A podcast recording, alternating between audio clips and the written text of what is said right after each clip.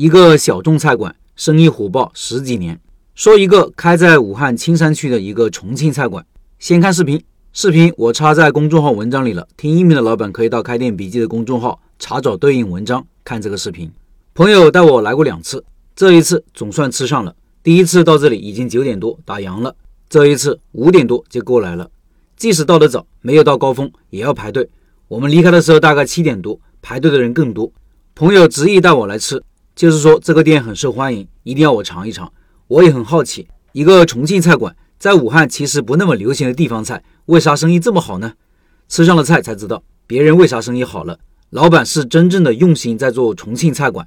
首先是分量，我们看了价格，以为分量不会很大，三个人点了五个菜，但实际上点三个菜就差不多了，分量很足，比一般的餐厅要多出百分之二三十，而价格呢反而更便宜。比如视频里那个招牌菜辣子鱼，只要五十八块，特色菜。干煸粉蒸肉四十二块，那个辣子鱼最后还剩一半没吃完，分量大只是一方面，味道也正宗。老板说，为了保证重庆味道，厨师都是特意从重庆请过来的，很多原材料也是从重庆买的。做外地的美食，很多老板都会纠结保持特色还是要进行当地改良。我还特意和很多生意做得好的老板探讨过这个问题，得到的建议都是应该保持特色，坚持特色。我也深以为然。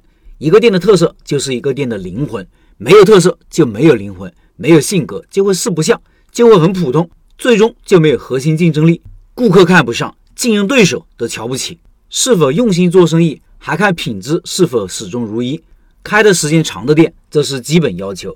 我看到有位顾客评价说，这个店从小吃到大，考完试了吃哪道菜，谈恋爱了吃哪道菜，和朋友聚餐吃哪道菜等等，一直就是这个味道，小时候的味道。这个店就是伴随自己一路成长起来的。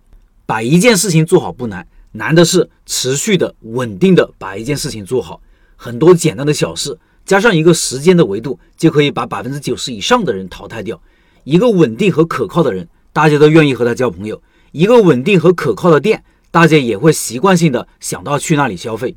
除了产品和价格，这个店生意好，我认为还有两个原因。第一是开的时间长，这个好理解。时间长，知道人就多，老顾客也多，聚餐就会想到这里。